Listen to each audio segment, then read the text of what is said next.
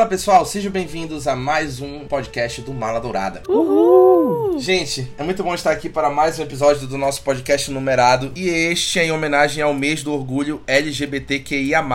Assim como no ano passado nós fizemos um episódio desse no qual a gente falou de representatividade LGBTQIA, esse ano a gente vai fazer também. E aí, para entrar na onda de Heartstopper, a série da Netflix que conquistou todo mundo que assistiu e foi um grande sucesso, é uma das séries mais assistidas assistidas, mais bem avaliadas. Tem crítica sobre a série no nosso feed que o Gabriel escreveu e ele adorou, já adianto. A gente viu surgirem alguns memes falando sobre as referências das pessoas de casais ou de pares que foram fundamentais no processo de autodescoberta delas. E por isso a gente decidiu fazer uma lista para falar dos nossos personagens que seriam essa referência. No caso, os Heartstoppers. Eu sou o apresentador deste episódio, Rafael Mendes, e quem vai compor comigo a mesa de comentaristas é ele, que ano passado não estava nesse podcast porque ele foi para um churrasco de aniversário na hora da gravação, mas hoje ele está aqui, Gabriel Bandeira. Coisas que só nem eu lembro que eu tava fazendo no passado engraçado, cara. Como é que o Rafael lembra dessas coisas? Mas, oi, gente,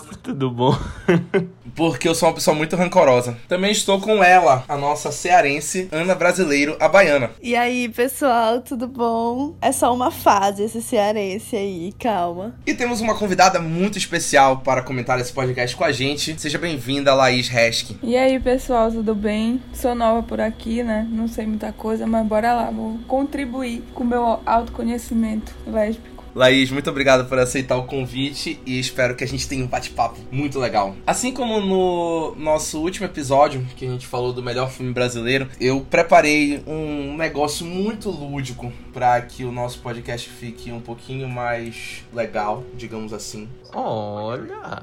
Oh, tudo! É que coisa fofa, né? E o nosso casal Nick e Charlie tá aparecendo aqui. Queria muito que os nossos ouvintes estivessem vendo essa apresentação PowerPoint que eu mandei. Um dia seremos videocast. Vamos ao nosso primeiro casal dessa lista. Esse aqui foi uma seleção pessoal minha, que é o Kyron e o Kevin, de Moonlight Sob a Luz do Luar, nosso vencedor do Oscar de melhor filme, em 2017, que é muito especial para mim porque se trata de um casal gay negro negro. E foi muito legal ver isso no cinema. Especialmente a cena do primeiro beijo deles, que é entre o Ashton Sanders e o nosso glorioso, premiadíssimo Jarrell Jerome, de Olhos que Condenam também. Foi uma cena muito especial, uma cena muito íntima. Achei muito forte a cena deles nesse filme. E eu acho que é um filme importante justamente porque ele traz duas minorias em uma só, porque é muito difícil, assim, falando especialmente dos bairros que tem lá nos Estados Unidos, é muito difícil para um, um negro nesses bairros ele se assumiram homossexual e esse filme fala muito desse processo e de pessoas que são importantes nesse processo para que os personagens chegassem aí ao ponto de se assumir. Esse filme é incrível, né, gente? É altamente assim sensível e eu gosto muito da passagem de tempo nele também. Eu acho que representa muita coisa. O final dele é meio que uma redenção assim, né? Um quentinho no coração de que depois de tanta coisa passada, talvez, né, algo possa surgir dali. Então, isso é muito legal. Eu acho muito bacana também que ele é um filme muito expressivo, muito sentimental nas falas e tudo mais. E a gente vê isso também conversando com a fotografia do filme. A fotografia do filme é linda, assim.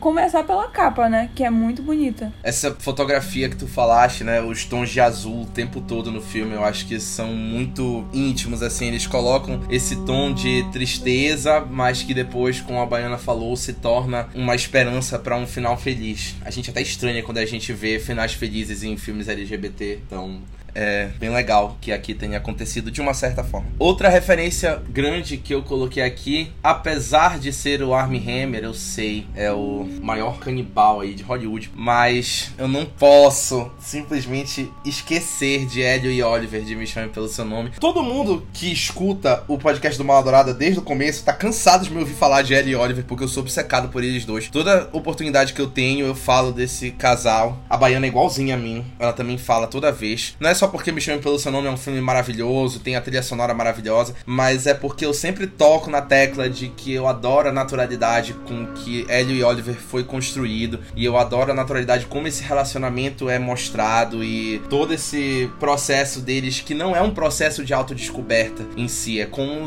uma naturalidade que nunca tinha sido vista antes e eu acho lindo. Eu acho um relacionamento lindo e o final é devastador para mim, muito realista, mas é devastador e eu sempre fico mal quando eu vejo aquele final, sabe? Timothée Chalamet nunca foi tão bom ator como naquela cena final que ele tá chorando. Eu acho maravilhoso. É um filme que me toca muito, é um casal que me toca muito. Assim, eu gosto de toda a situação do filme, de todo o contexto. Eu acho muito legal assim que mesmo eles tendo perspectivas assim muito diferentes, né? Até porque é uma diferença de idade muito grande. Eu acho que é isso que dá, né? Essa conexão, apesar deles serem diferentes, muito diferentes, eles tentarem se entender no filme. Mas assim, eu não gosto da escolha dos atores. Eu não consigo ver uma conexão entre eles, sabe? Mas a ideia do filme eu achei genial também. Volto a dizer que a fotografia desse filme também é muito bonita, muito linda mesmo. Junto com a trilha sonora, perfeito. Eu não sou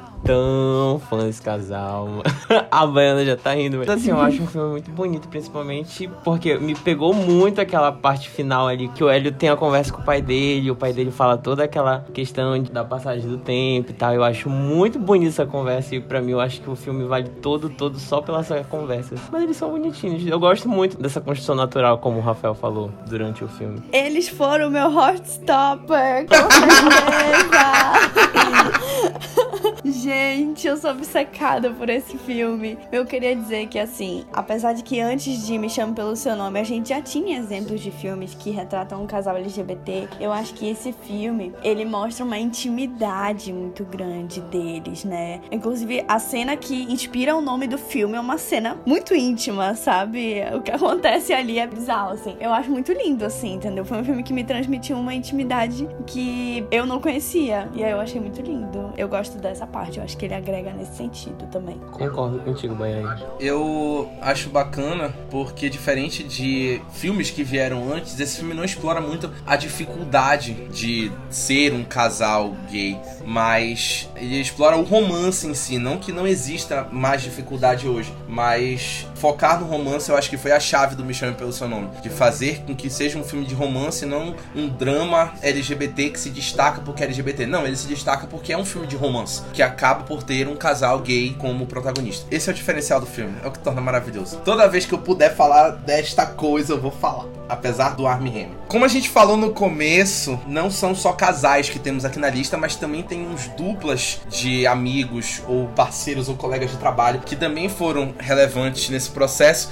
E fãs de Olivia Wilde, não esquecemos de vocês porque temos aqui Molly M de Fora de Série. Sim, eu amo. Meu Deus, eu não tinha visto que tava na lista, cara. Ego, eu amo esse filme, eu amo assim, por Icônico. É muito icônico. Assim, é um filme gostoso de assistir, né? Apesar de não ser um filme romântico, né? Não é essa o central do filme, mas de mostrar a vida saindo do ensino médio e tal. E é muito, muito meu Heartstopper, porque eu me vejo assim nelas duas. Eu saindo do ensino médio, eu sentia que eu não tinha feito nada, assim. E aí, ela num desespero com a amiga dela, né? Ai, meu Deus, a gente precisa fazer tudo que a gente não fez. A gente precisa viver, porque a gente vai entrar na universidade e tal, esse desespero assim, nossa. E o desespero da Amy, né, que é lésbica e não sabe de nada, nunca beijou ninguém, e é muito engraçado uma cena que elas têm no carro. Ela comenta, eu acho que com a Molly, tipo, amiga, não sei fazer nada, não sei por onde vai, não sei por onde começa, e elas começam a assistir um pornozão lésbico no carro. É, é muito bom. Essa cena é muito engraçada, cara. E ainda aparece quem? O Jason Sudeikis, tá bom. Era só isso. Toda oportunidade que o Gabriel tem de panfletar Jason Sudeikis, ele panfleta. Nessa época, ainda era casado com a Olivia. Tadinho. Coitado. Eu gosto dessa combinação de fora de série porque é uma hétero, que é a Binnie Feldstein, e a Caitlyn Dever é a lésbica. Eu acho bacana termos aqui essa dupla justamente porque sempre teve aquela coisa de ai, um gay não pode ser amigo de um homem porque vai querer ficar com ele. Então uma lésbica não pode ser amiga de uma mulher que vai querer ficar com ela. Então, ter essa amizade aqui onde a outra sabe e ela ajuda, né? Ajuda no processo, ela não tem esse medo de, ah, ela vai querer ficar comigo, porque não necessariamente é porque a pessoa é lésbica que vai querer ficar com a amiga mulher. E, enfim, dadas as proporções. Mas é bem bacana porque elas têm uma química impressionante também, né? As duas atrizes, eu acho fantástico. A estreia da Olivia Wilde não poderia ser melhor como diretora, ainda teve elas duas nas mãos ali para fazer essa obra de arte que é esse filme. Eu acho fantástico. A gente também tem Elizabeth e Luta de Flores Raras. É um filme nacional com um casal lésbico. É isso mesmo, pessoal. Putz, ego, eu amo muito esse filme. Amo muito. Assim, apesar de o relacionamento delas ser um pouco, né, conturbado, eu acho muito bacana, assim. É meio romântico, eu vou falar em meio clichê, né? Mas como o amor, ele, ele move a gente em vários sentidos. Por exemplo, a Elizabeth, ela é uma arquiteta muito foda. Ela foi uma arquiteta muito foda. Boa parte dos feitos que ela fez foi inspirada no amor dela, que é a Lota. O aterro do Flamengo, lá no Rio de Janeiro, ela que projetou. E, por exemplo, lá, isso é uma coisa que eles falam no filme, é que, por exemplo, lá os postes de luz são muito altos. E aí, quando tu olha, parece a lua. E aí, isso vem de um momento íntimo delas duas. A Elizabeth arquitetou pra Lota. Então é muito poético, assim, bem sapatão mesmo, sabe? muito específico, né? É, muito sapatão. E é muito legal porque é um relacionamento que se passa nas décadas de 50 e 60 no Brasil. Se já não é fácil ser LGBTQIA mais hoje, imagina há 50 anos. E, pô, tem Glória Pires. Acho que fala por si só. Gente, eu não conheci o filme.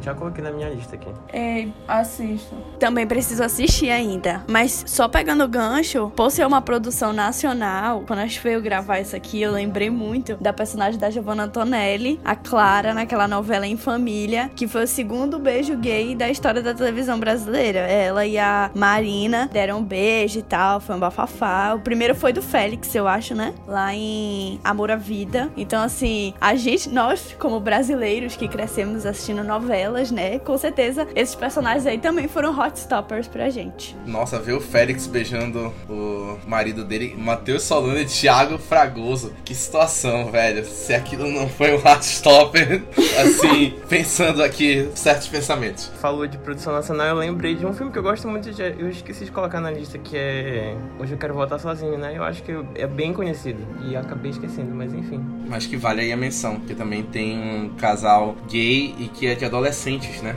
E que o protagonista ainda é portador de necessidades especiais, várias nuances. É realmente um filme que merece também atenção. Falar aí que o cinema brasileiro também tem certa representatividade. Este próximo aqui é muito legal porque fala de uma história real, que é o casal Laurel e Stacy do filme Amor por Direito, que são interpretadas pela Julianne Moore e pelo Elliot Page, que foi um caso onde elas foram na justiça para garantir com que elas tivessem o direito a se casar, né? Foram pedir na justiça lá nos Estados Unidos e foi um caso muito revolucionário. E pô, temos um par de atores aqui fantásticos que são realmente lendários assim, que é a Julian e o Elliot, e é um casal assim que eu realmente acho muito forte por conta da luta que essas duas mulheres tiveram. Aqui é retratado no filme, mas que na vida real a gente sabe que foi muito mais aí para quem já pesquisou sobre o assunto. É, esse filme assim, na verdade verdade, eu sigo desde Juno. Não sei se vocês viram Juno. Eu me identificava, entendeu? Com a personagem em si. Sempre tentava seguir as produções cin cinematográficas dele agora, né? E aí, quando eu vi esse filme, nossa, foi assim, é um filme de muita revolta, né? Porque estavam juntos há muito tempo e esse não reconhecimento pela justiça de ver como uma relação afetiva estável, por exemplo, a Laurie, ela, se eu não me engano, ela foi de diagnosticada com uma doença terminal. Não sei se era câncer, mas enfim, uma doença terminal. E ela tinha muito tempo de serviço policial e ela tinha uma boa grana aí, né? Uma boa grana que ela poderia dar para um parceiro dela ou uma parceira e simplesmente não tinha esse reconhecimento. Então essa luta aí foi retratada no filme, né? Eu fiquei com muito ódio quando eu vi assim a insatisfação delas duas. Então é um filme muito bacana para assistir, muito bacana mesmo nessa questão de direitos e tal, legalização da relação homoafetiva.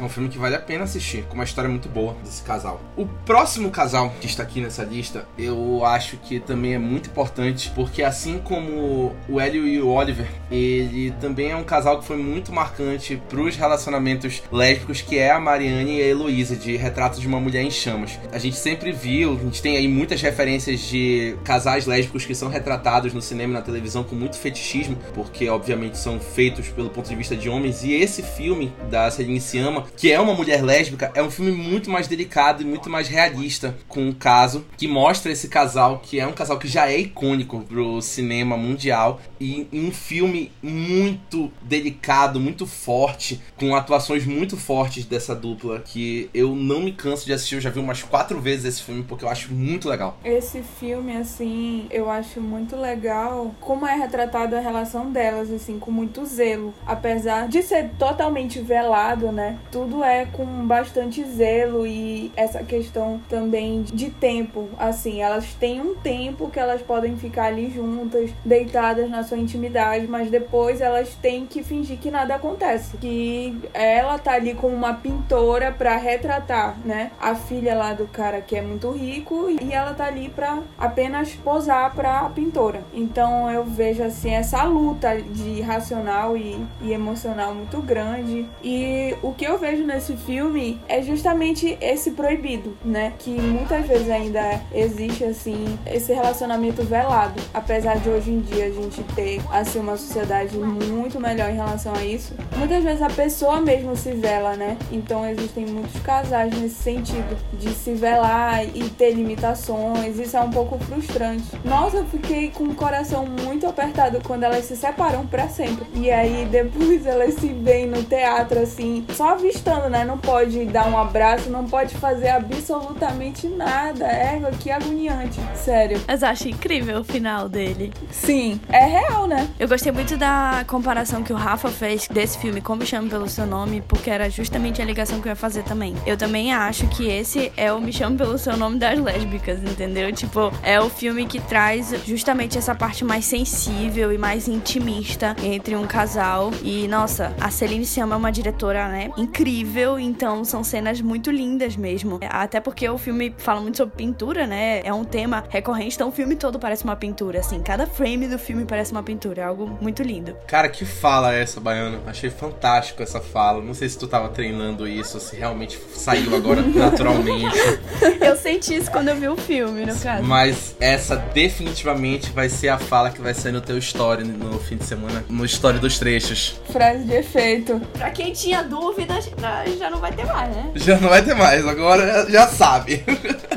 Tem uma colocação aqui nessa lista que é muito curiosa, porque não se trata de personagens, mas sim de figuras reais, mas que foram presentes num documentário e que cabe aqui a gente falar, porque foi uma luta real também, que é a nossa queridíssima Cássia Eller com a sua parceira Maria Eugênia, que foi uma luta real que a gente viu ali nos anos 90, se eu não tô enganado, até o começo dos anos 2000 também, porque depois do falecimento da Cássia Eller, teve uma luta judicial muito grande para que a Maria Eugênia ficasse com a guarda do Chico, que é o filho delas. Foi retratado isso também no documentário da Cássia Eller. Foi uma luta muito forte que tem ramificações até hoje. Eu tava vendo até um dia desses que a Maria Eugênia ia ter que prestar contas sobre a criação do Chico e tudo mais. É um reflexo aí muito forte de como esse relacionamento lésbico que gerou uma criança foi retratado aí no Brasil e que apareceu nesse documentário. É um marco assim, né, na história assim da representatividade LGBTQIA+, né? Porque, por exemplo, a Cássia morreu, acho que 2099, enfim. O Chico era criança, não sabia de muita coisa. E assim, o reconhecimento das duas como casal não era muito assim tratado como uma relação mesmo estável, uma afetiva pela justiça. Então foi, eu acredito que foi assim uma confusão gigantesca. E nessa época eu lembro que a grande confusão foi entre a Maria Eugênia, né, e o pai da Cássia Eller, porque o pai da Cássia Eller, ele era um homem do exército. E aí assim, ele não dava muita importância pra Cássia e tudo mais, mas ele viu ali no Chico uma tentativa de pegar a grana que ela deixou, o legado dela, né? Então tu vê uma briga de amor, realmente a mãe ali tentando resgatar o filho, não é filho dela biológico, mas ela cuidou dele e um cara que, tipo, só pensava no ganho financeiro. Mas graças a Deus ela conseguiu a guarda do filho. É, eu vi algumas notícias que o juiz ele escutou o Chico e aí ele levou muito essa fala do Chico pra decidir. E o avô dele, né, o pai da Cássia, ficou decidido que só veria o menino duas vezes ao ano. Então acho que foi um marco muito grande, assim, essa vitória, né? Pra quem interessar, o documentário tá disponível no Telecine Play. Olha aí, não sabia. Baiana também é informação. A Cássia Eller, como mulher, ela foi muito revolucionária na música, na arte. Na carreira dela foi revolução, né? Todo mundo lembra dela assim. E foi muito legal que a Maria Eugênia levou esse espírito de revolução junto com ela, mesmo depois da morte da Cássia. E passou muito pro Chico também, né? Que bizarramente a cara da Cássia Eller, velho. A cara e a voz. A cara e a voz, eu acho impressionante como a genética funciona, né? Biologia, fantástico. temos mais casais e mais duplas na nossa lista. Agora, passando assim pra um mundinho de séries, nós temos os nossos queridíssimos Eric e Adam. Devastador aí para quem assistiu a terceira temporada, né? Cuidado com os spoilers. Eric e Adam de Sex Education é um dos meus casais favoritos já feitos assim no cinema na televisão, porque eu adoro como é retratado o Adam sendo um garoto que foi ensinado a ser um bully, que teve um pai abusivo e que reprimiu a vida toda a bissexualidade dele, nunca teve essa oportunidade, ver esse processo de descoberta dele. Eu me refleti muito nesse processo, assim como eu me refleti no Nick de Heartstopper, aqui no Adam foi bem bacana, ele entendendo que ele gosta de homens e de mulheres e ele reagindo quando as pessoas chamavam ele de gay, não, não sou gay, eu sou bissexual. Tipo assim, não apaga a minha sexualidade só porque eu estou namorando um homem. E é muito legal isso, toda essa importância que ele dá, mesmo sendo esse homem grandão que era bully, e aí ele se assume e vira uma persona completamente diferente. E o Eric, de outro lado, que é um garoto negro de descendência nigeriana. A família dele é toda da Nigéria, então é uma família muito mais conservadora, mas que ele é assumido, ele passou pelo processo e a família dele aceita ele, né? Eu acho muito legal isso. E também o contraste deles dois, inclusive nessa cena derradeira da terceira temporada, onde eles discutem sobre o Adam ainda estar se descobrindo enquanto o Eric quer voar, porque ele já passou por esse processo há muito tempo. Então, até esse contraste foi muito legal entre esses dois personagens. Tem muita gente que não gosta desse casal justamente por conta de tudo que o Adam fez com o Eric lá no início e tal, mas é, eu acho que a série conseguiu dar uma profundidade muito legal pro Adam, a ponto da gente conseguir entender as coisas que ele fez. Acho que as pessoas deveriam analisar mais isso aí. Toda a série de Sex Education é um grande marco, assim, né? Justamente porque a série aborda diferentes temas dentro da, da cultura LGBT e eu acho isso muito legal. Então, a gente tem uma série dessa com a relevância que ela tem dentro da Netflix é muito massa. E ela fez muito sucesso aqui no Brasil, inclusive. Tipo, eu acho que ela não fez tanto sucesso assim em outros países, mas aqui ela é muito forte. E isso é muito legal. Nossa, o Adam é tipo assim, meu xodó. Eu amo esse personagem, eu amo o desenvolvimento dele e eu amo essa representatividade pros bissexuais, né? Tipo, a gente tem um personagem numa série se afirmando bissexual. Isso é muito difícil, galera. A gente tem que bater cabeça aqui para encontrar os personagens bissexuais. Então, isso é muito legal. Eu também gosto muito desse casal, assim. O Eric e o Adam, eles são muito diferentes. Dá pra perceber, né, na série, assim. É. Enquanto que o Eric é totalmente expressivo pelas roupas e tudo, o Adam é totalmente o contrário. Ele não gosta de sentir ciúmes, né? Ele acha que isso é, é tipo, totalmente inaceitável. Ele não entende muitas vezes os sentimentos dele. E aí é muito bacana essa construção da relação deles também. E já falando de spoiler aqui, né, que a gente já falou, eu não torço para que eles voltem na próxima temporada, porque eu acho que eles dois contribuíram muito pro crescimento um do outro e foi isso e pronto. Também não. Concordo. Nada igual a cena do Adam com a cachorrinha dele na competição no final.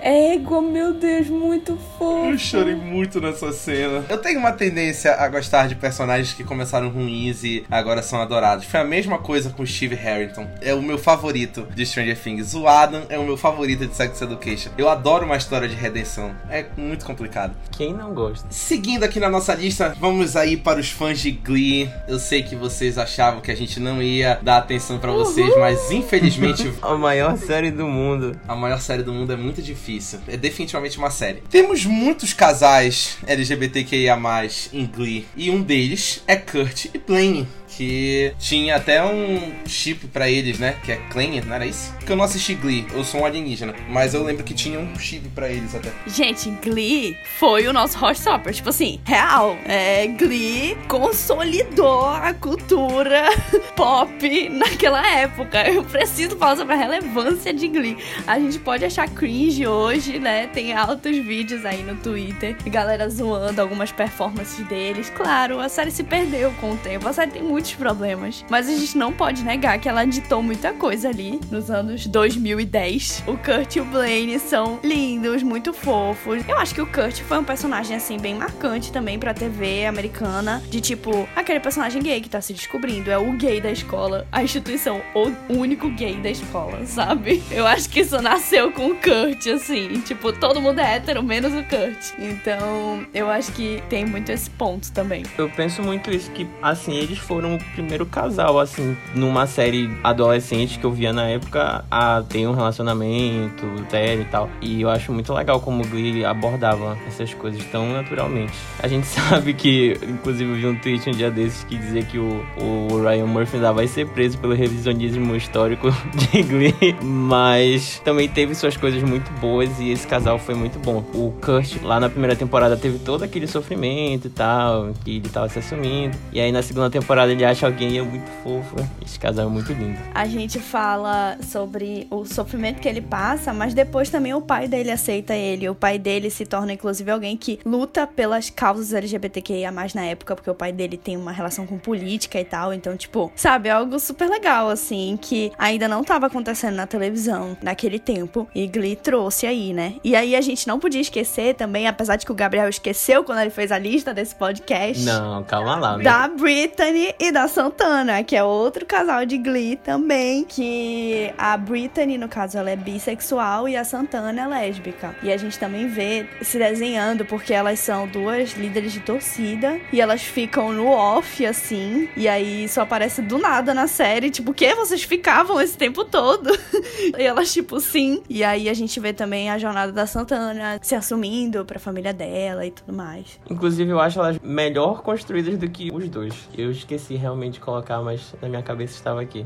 Verdade, um bom ponto. Eu e a Laís, a gente tá aqui local de escuta, como vocês podem perceber. É, assim, eu tô só absorvendo, porque Eu não assisti Glee, pô. também não. Tu não assistiu? Passou na Globo o primeiro episódio, eu assisti, aí eu disse assim, ah, definitivamente uma série. Aí eu nunca segui. Eu acho que a única coisa que eu assistia era aqueles mixes de vídeos do Glee, sabe, no YouTube. Aí tinha uns que era de casal, assim, que era a Britney e a Santana, assim. Só momentos fofos, sabe? Era isso. Eu era alimentada apenas por isso de Glee. Britney e Santana, melhores momentos no YouTube. Isso! É, exatamente, exatamente.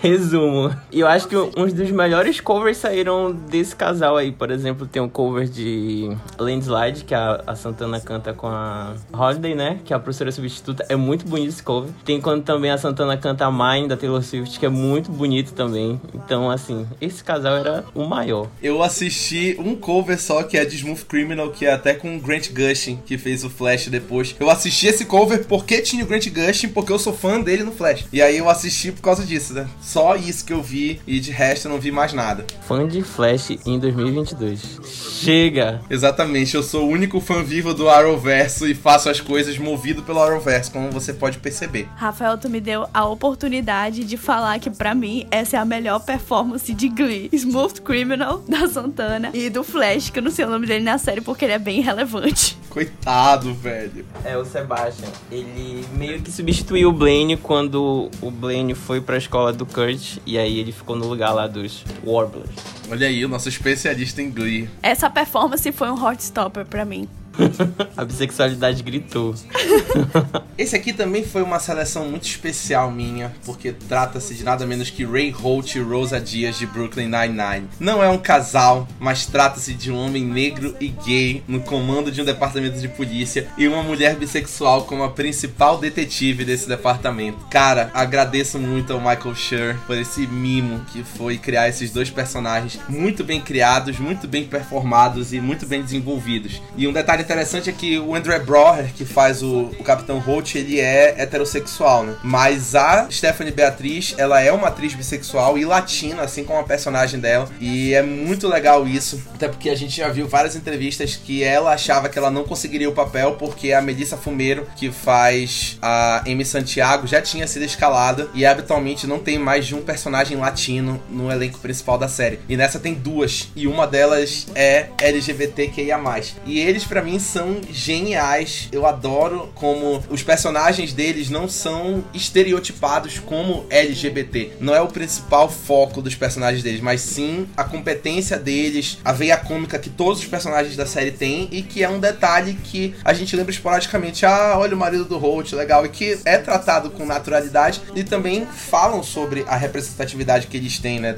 Discutem isso também na série. Eu comecei a assistir Brooklyn Nine-Nine recentemente. Eu estou assistindo Brooklyn Nine-Nine agora, porque eu terminei Modern Family, então hum, qual vai ser a próxima sitcom que eu vou ficar completamente obcecada? Foi Brooklyn Nine-Nine. e eu tô amando. A parte do Holt é muito legal, assim, porque é isso que tu falaste, é tratado com naturalidade, é só mais um personagem, só que a sexualidade dele, né? Ele é gay. Mas, tipo, também é muito legal quando ele fala sobre o passado dele. Que ele fala, tipo assim, acontece algum problema na série, ele fala, eu era um detetive negro e gay nos Estados Unidos nos anos 70. Tipo, não duvide da minha capacidade, sabe? Isso é muito legal, assim. E a Rosa, eu ainda não vi abordar tanto a sexualidade dela, mas estou ansiosa. É isso, galera, eu nunca assisti. Ninguém assiste Brooklyn Nine-Nine? Não. não, só vocês dois, gente. Não assisto, mas olha, gostei da propaganda. Vou dar uma chance aí pra Brooklyn Nine-Nine. Vou fazer igual a Laís, vou pesquisar melhores momentos. Ray e Rosa no YouTube.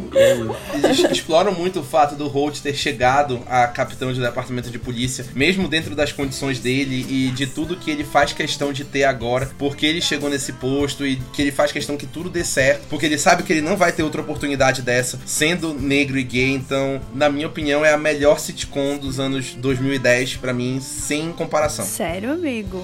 Palavras fortes. Também acho, mas. Sentiu o peso. Palavras fortes, porque tem The Good Place, que muita gente fala bem, né? Que eu nunca vi The Good Place. Mas, assim, eu não considero Modern Family nessa lista, porque Modern Family começou antes de 2010. Parks and Recreation também, The Office também, mas, tipo, começou depois de 2010, para mim, Brooklyn Nine-Nine é maior. É, e é legal a gente assistir, porque é uma série mais atual, entendeu? Tipo, eu imagino que a galera que tá escutando já assistiu sitcoms como Friends, como How I Met Your Mother. E em Brooklyn Nine-Nine, eles comentam comentam coisas muito atuais. Tipo, eu tô ainda na terceira temporada, eu acho. E aí eles fazem um comentário de algo que aconteceu naquele ano que eu fico, meu Deus, foi ontem, sabe? Eu acho bem legal, assim, o fato dela ser atualizada. E alguns detalhes, tipo, o Holt, na sala dele, tem uma bandeirinha LGBT no, na mesa dele, tem as pastas das cores LGBT também. Isso é muito legal, assim, sabe? A gente vê ali. Fica aí a dica pra quem ainda não assistiu Brooklyn Nine-Nine. É a maior, não tem jeito. Acho que temos outro exemplo de sitcom aqui. Claro que temos. Carol Carol e Susan de Friends. Esse é bem antigo, é dos anos 90. Esse casal é o casal vanguardista da televisão mundial, porque é o primeiro grande casal de mulheres lésbicas que é retratado numa sitcom. Claro, a gente teve nos anos 90 também a Ellen DeGeneres, que se assumiu lésbica no programa dela. Ela assumiu ela e a personagem de uma vez só, mas um casal retratado de forma explícita, a Carol e a Susan foram as primeiras. E era um processo muito muito interessante, porque a Carol era casada com o Ross. Ela engravidou e teve um filho dele. E aí ela terminou com ele porque ela percebeu que ela não gostava de homens e gostava de mulheres. E aí casou com a Susan. E aí o Ross teve aquela dificuldade de aceitar, porque todo mundo fazia piada, obviamente, porque ela largou o Ross para ficar com uma mulher. E aí teve a questão de elas, sendo duas mulheres, criarem um filho que era de uma delas. Então foi um casal que ele pegou temas muito polêmicos que já eram discutidos ali na década de 90 90 e colocou tudo num relacionamento só. Não teve beijo, porque a NBC barrou que tivesse beijo, mas elas fizeram muito além do beijo. Os debates que elas fazem, os temas que elas propõem como personagens foram realmente muito à frente do que se fazia naquele tempo. Eu não vi muita coisa de Friends, admito, mas pouca coisa que eu vi, esse casal eu percebi assim que elas tentam passar uma naturalidade, né? O bom é que, por exemplo, muitas vezes a sociedade no geral vê o relacionamento, principalmente eu acho que nessa época, como algo extremamente promíscuo. E aí tu mostrar que um casal lésbico pode ser estável e pode ter um filho, pode cuidar daquele filho sem a presença de um pai, que elas duas podem suprir esse papel e que, tipo, tá tudo perfeito. É muito bom nessa série nesse sentido, sabe? Que mostrar para as pessoas que isso é possível, porque tem gente que acha que não é. Então, nesse sentido, eu acho que foi muito bem mostrado numa época assim que não tinha muitas referências, mas eu acho que precisava assim mostrar um pouco mais as duas assim enquanto casal, explorar um pouco mais essa temática. E sem contar que Friends na época era tipo a série mais assistida dos Estados Unidos, era a série mais popular que tinha. Então, muita gente diz que ah, Friends é muito básico e tal, mas eles tratam de uns assuntos assim bem não é polêmicos, mas eu digo que seriam um pouco avançados para aquela época. Eu lembro que o pai do Chandler é drag queen, tem uns, umas coisas assim bem legais na série. É verdade, tipo, Friends não é uma série muito política, inclusive eu acho que ela foge assim um pouco disso, mas ela fez o que podia na época, sabe? Eu acho que isso a gente tem que levar em conta, né? Eu gosto muito da parte cômica em relação a esse casal, porque esse casal serve muito para questionar a masculinidade do Ross. Tipo assim, a Susan fica, como assim, Ross? Você não consegue fazer isso, sabe? E o Ross, que tem uma masculinidade muito frágil, é um personagem muito frágil no geral, eu inclusive odeio ele, mas enfim. É. ele sempre fica meio afetado, mas isso sempre serve assim de alívio cômico, sabe? Eu gostava disso, delas questionarem essas coisas dele. Isso que o Gabriel falou é interessante, a gente até falou no episódio que é sobre sitcoms lá atrás que Friends mostra três tipos de maternidade não convencional entre as protagonistas. Uma foi barriga de aluguel do próprio irmão, a outra não podia ter filho e teve que contratar outra barriga de aluguel, e teve uma que foi mãe solteira, ela não estava casada, ela foi mãe sem estar casada com o pai da criança, né? Então nenhuma das três maternidades de Friends entre as protagonistas foi convencional. E é como vocês falaram, né? Friends fez o melhor que pôde na época que estava com as condições que tinha para trazer relacionamento e personagens que na época não eram bem aceitos e ela ajudou a popularizar com a popularidade que tinha, né? Com o espaço que tinha na época e toda a grandiosidade que Friends levou com os fãs, assim. Foi uma febre para quem assistiu aquele especial de reunião de Friends viu que era uma loucura nos Estados Unidos. Quando eles saíam na rua era coisa de maluco. Então eles usaram essa plataforma muito bem. Próxima na lista temos Kelly York, mais recente, para quem assistiu Black Mirror San Junipero, que está aqui pelo fato de de que a gente tem um casal lésbico numa plataforma grande, que é a Netflix, numa série grande e que tem um final feliz, que não é habitual. Que inclusive eu acho que foi o primeiro final feliz de Black Mirror na época, né? Depois que eles viram que fez muito sucesso, eles quiseram replicar naquele episódio que eu acho chatíssimo. Hang the DJ também acho chato demais. Podre. Mas enfim, o lance aqui são elas duas. Eras é uma história muito linda, cara. De. Ah, não sei dizer, gente. É uma história de autodescoberta também, né? Da York a mesma coisa que Eric Adam. Enquanto a Kelly já é uma mulher que sabe o que ela é, que ela é uma mulher bissexual, ela sempre teve essas experiências e que ela nunca negou isso. A York é uma personagem que passou por tudo que ela passou, está na situação que ela está porque ela é lésbica e porque quando ela tentou se assumir, ninguém aceitou que ela fosse lésbica. Também mostra esse processo de autodescoberta dela tendo as primeiras experiências dela com a Kelly e eu acho que as duas atrizes têm uma química muito impressionante e elas conseguem convencer bem de todo esse processo que as duas personagens passam juntas. Eu acho legal nesse, nesse episódio é isso que, exatamente isso que tu falou, Rafa. Nesse sentido que a Kelly, ela já é assim, bem entendedora, né? De quem ela é. E a York não. E aí ela é muito tímida, assim, né? A gente vê que ela é muito tímida na série. E aí a Kelly dá um gelo nesse sentido. Eu acho muito bacana essa relação dela nesse sentido. E todo aquele lance lá no final de deixar a consciência viva por não sei quanto tempo. E é o perfeito, elas duas. Inclusive, esse foi o primeiro episódio de Black Mirror a ganhar um Emmy, que ganhou o melhor filme. E lembro na época também ganhou o melhor roteiro. Destronou lá, sei lá, Big Little Lies, que tava super na onda na época e conseguiu este feito. Sim, e eu acho que esse episódio tornou Black Mirror popular mundialmente. Porque antes era uma série muito experimental, que não era muito assistida, e de repente, nessa terceira temporada, fizeram San Junipero. E aí todo mundo começou a falar de San Junipero, San Junipero, tem que assistir San Junipero. Eu fiquei chocado com a trama de San Junipero, o final de San Junipero me devastou, e todo mundo ficou assim, o que é que tá acontecendo? Tanto que eu comecei Black Mirror por San Junipero, que tem essa facilidade, que é uma série antológica. Quando eu assisti San Junipero, que veio todo o plot, todo o final, eu fiquei devastado, e aí eu fiquei meu Deus, o que que essa série fez? O que é esse episódio? A própria série se tornou popular por conta desse episódio, que tem uma narrativa muito inteligente e tem essas duas personagens que são muito bem construídas. Ela não quer pegar a história. Baiana, pra isso tipo de coisa não acontecer, você tem que assistir, entendeu? Pelo menos San Junipero. Eu não acredito que você não assistiu. Eu já assisti outros episódios de Black Mirror, assim. A Black Mirror eu assisto meio aleatório, sabe? Eu não vi na ordem, mas eu vou pegar isso pra assistir. Porque ele é um filme, né? Ele tem mais de uma hora, assim. Ele tem uma hora e pouco de duração, sei lá. Mas se tu assistiu Stranger Things, tu não vai sentir problema com Black Mirror, né? Ah, Não, não é um problema. Esse aqui é para os fãs de Orphan Black. É uma seleção do Gabriel Bandeira. Cosima e Delfine, da nossa querida e premiada série da BBC. cara, elas sofreram muito. Eu acho que é um dos casais que mais sofreu que eu já vi. Tem uma época que a Delfine, inclusive, ela some da série e aí a Cosima fica completamente sem saber o que fazer. E aí todo mundo sofre. Meu Deus, cadê a mulher? E aí do nada, mas elas têm um final muito feliz né, quando a série termina. Foi um dos primeiros casais, assim, muito bonitinhos que eu vi. E é isso, são muito lindas. Égua, eu realmente esqueci desse casal, mas eu amo muito esse casal. A série em si ela é muito envolvente, né? A temática geral, nossa, muito envolvente. Mas esse casal em especial, assim, me identifiquei muito. Eu, assim, romantizei demais o sonho, assim, de duas cientistas serem um casal. Nossa, era tudo que eu queria pra mim. Tudo! Sério, é o meu sonho de sabatão ser um casal de cientistas lésbicas. Meu Deus, sério. Tá vendo? E Orphan Black naturalizou isso. As cientistas também amam. Sim. Amor e ciência andam juntas.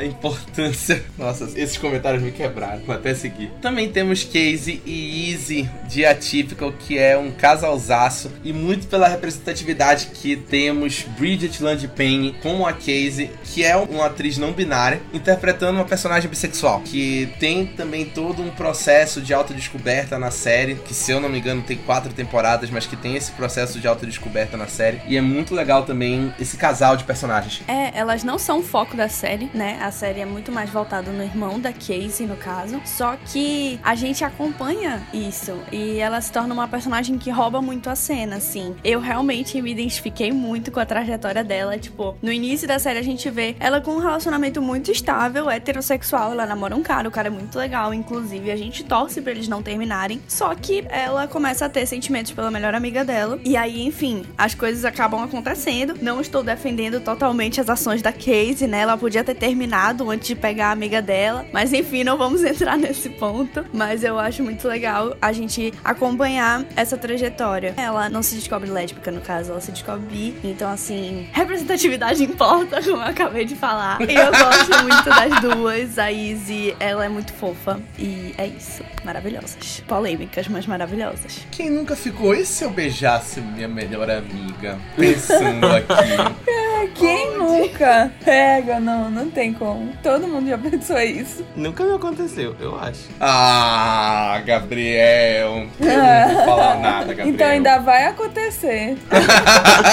Como poderíamos esquecer das irmãs Wachowski, tão responsáveis por casais LGBT icônicos ao longo das suas produções, que vem de muito tempo, desde antes de Matrix até hoje. E nós temos um grande casal LGBT que ia mais dentro das produções das irmãs Wachowski, que é Nome e Amanita, de Sense8. Pra quem nunca assistiu Sense8, você precisa assistir Sense8, que é a grande série da Netflix. Eu amo. E a gente tem esse casal aqui que é um casal lésbico, onde uma delas é trans, interpretada por uma atriz trans, que é a Jamie Clayton. E isso é muito habitual das irmãs Wachowski de colocar personagens representativas assim, considerando que elas mesmas são mulheres trans. É legal ter esse casal aqui, que é um casal muito importante até para a dinâmica da série, porque elas são ativistas LGBTQIA+, e a Nomi é uma grande hacker que a série não iria andar sem a Nomi basicamente. Tudo que ela faz ali é fundamental para que ela e todos os outros personagens protagonistas consigam chegar ao seu sucesso. Então é legal que tenha esse casal lésbico com tanta relevância pra trama. Pelo menos na época, né? Quando saiu a série, eu acho que era o casal mais popular, assim, junto com o Lito e o.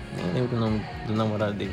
Das duas eu lembro, tá vendo? Mas eu acho que elas eram as mais importantes, assim, todo mundo amava as duas juntas. Eu achei muito lindo, assim, a relação delas, né? O quanto elas eram estáveis, assim. Não é à toa que o final de Sense8 é lindo, elas casando. É muito lindo, sério, muito. E eu gostei muito da atuação da Jamie, né? Ela também atua em The L World na última temporada. Nossa, adoro ela quanto atriz, assim. Viu, Baiana? Pra ti que tava falando que o Gabriel só lembra de casais gay, Gabriel lacrou. Gabriel lacrou pra cima de mim. Ah, tá vendo? Provei que tu estás errada, Baiana. É, ele lembrou de Orphan Black. Isso, tá vendo? E só pra complementar a informação do Gabriel, é o Lito e o Hernando de Sense8, que também é um casal LGBTQIA+, interpretado pelos lindíssimos Miguel Ángel Silvestre e Alfonso Herrera. Deu até um negócio aqui, vamos seguir. E também temos um casal adolescente LGBTQIA+,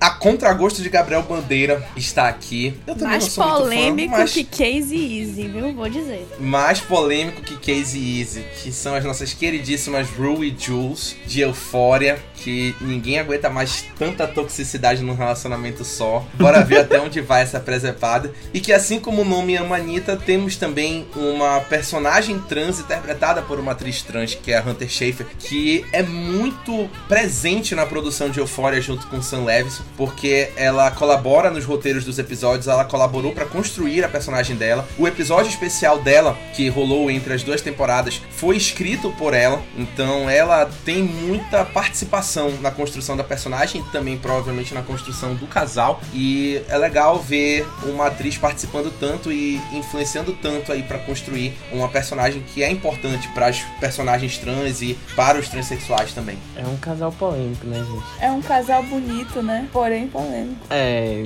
elas são muito bonitas, de verdade. É, mas... tem uma química muito foda elas duas, assim, nesse sentido. Elas são lindas, lindas, lindas, mas... Eu acho que, igual como eu falei lá do Eric e do Adam, eu acho que já deu. As duas foram importantes ali uma pra outra, mas... Cara, tá bom, galera. Sigam. Já deu muito mais do que tinha que dar, na verdade, elas duas. Exatamente. Desde a primeira temporada, né? Muita gente fala que elas eram muito bonitas desde a primeira temporada, mas elas tinham muitos problemas desde lá, então vocês só não enxergaram isso, gente. Eu acho muito importante a presença delas, assim, eu acho muito importante a gente ter uma personagem trans como a Jules. Enfim, né? Sendo amada. Enfim, gente, não vamos comentar dos problemas. Estou aqui fechando meus olhos pros problemas, mas, tipo, até porque esse ponto nunca é citado na série. Tipo, nunca precisou citar alguma coisa sobre a transição dela. Tipo, no máximo ela só fala do hormônio que ela aplica nela em alguma cena, assim. E pronto, sabe? Tipo, nunca é um ponto que a Rue pensa antes de se apaixonar por ela, sabe? Isso não, não é abordado e eu acho isso muito legal. Mas aquele episódio da visão dela quando ela chega na terapia e aí começa a falar da vida dela, né? E aí ela fala a relação da mãe dela com ela, que também é drogada, ela fala da relação dela como mulher, né? Do corpo dela. Nossa, esse episódio é muito forte também nesse episódio a gente conseguiu ver mais dela que a gente. Na verdade, quem narra a série é a Ru, né? E aí a gente acaba tendo uma visão mais dela. E aí quando a gente pega esse episódio, a gente também consegue ver o outro lado, que é tão importante quanto o da Ru. E as duas estão certas e as duas estão erradas ao mesmo tempo. Inclusive, meu sonho era ver a Hunter Schafer de Gwen-Aranha no cinema. Nunca acontecerá, mas ela ficaria linda de Gwen-Aranha. A Marvel não teria esse culhão, nunca. E para encerrar esta lista longínqua, também temos Angel e Papi de Pose, para quem adora aí esta série protagonizada pelo Billy Porter, premiadíssima no M, que é muito sobre LGBTQIA+, tem vários personagens que são e que a série em si é muito sobre essa temática. A gente tem também um casal muito importante que é Angel e Pato. É muito legal como surge esse casal, porque lá na primeira temporada a Angel tem um relacionamento com o personagem do Evan Peters e ele tinha muita dificuldade em aceitar ela e aceitar que ele realmente gostava dela. E depois que eles terminam, já dando spoiler aqui, ela começa a ter um relacionamento com o Papi que é muito legal. Toda uma questão de aceitação. Ela não consegue às vezes se aceitar naquele relacionamento, que ela pode ter um relacionamento comum como todo mundo e é muito bonita toda a construção deles até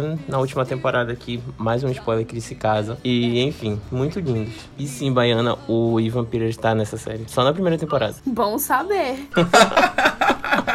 Onde o Evan Peters está, a Baiana está também. Não, eu acho ele e o Michael Cera muito parecidos, assim, daquele. Tiram foto com eles, eles estão, tipo. Estranhos, aleatórios, sempre. É muito engraçado. Caralho, queria estar em casa. Eu comecei esse podcast achando que a lista seria curta, mas aí a gente vai lembrando no meio e aí vai alongando. Mas graças a Deus é assim, porque aí a gente bate um papo legal e aí a gente vai lembrando de outras referências. E era para isso mesmo, pra gente exaltar esses personagens que foram importantes em momentos diferentes aí nesse processo e, e torcer para que a gente tenha cada vez mais personagens para que as próximas gerações tenham aí personagens com mais abundância para assistirem e para tomarem como referência também. E assim a gente encerra o nosso episódio 56, aquele que a gente fala dos nossos Heartstoppers. Queria agradecer ao Gabriel e à Baiana pela presença aqui no podcast, juntos mais uma vez, depois de muito tempo, comemorando aí a sincronia. No momento de Glee, eu sabia que era para isso que vocês tinham vindo. Era para conversar sobre Glee. A gente veio só pra falar deste momento específico. Sim, na realidade, sim. Estou aqui só pra falar de Glee. Obrigada a você, meu querido. Também queria agradecer a presença da nossa convidada Laís, que colaborou muito bem nas suas pontuações e com os casais e as duplas que ela trouxe para o roteiro. E foi fundamental para o andamento desse podcast. E eu sabia que eu precisava da Laís aqui, eu só não sabia que era a Laís. E aí eu prolonguei muito tempo até chamar a Laís. E ainda bem que ela topou. Obrigada eu, Rafael. Obrigada pelo convite. Arrasou. Eu acho que passou até rápido esse podcast. A gente já tá uma hora aqui, parece que foi muito rápido. Sim. Parece mesmo. Bora ver quanto é que vai ficar no final pra galera que vai escutar a gente. Como sempre, peço pra vocês ficarem ligados nos conteúdos do Mala Dourada, nas críticas que saem no feed, nos especiais. Também fiquem ligados nos nossos podcasts. Agora em julho teremos podcasts sobre Stranger Things 4, é isso aí. Sobre Thor, Amor e Trovão, é isso aí também. E também teremos um episódio de podcast sobre a terceira temporada de The Boys. Julho será um mês muito produtivo para a cultura pop. Fiquem ligados e se atualizem para participar desses podcasts ouvindo com a gente. Isso também fica de recado para os nossos podcasters da casa. Assistam tudo para Tô participar. sabendo agora.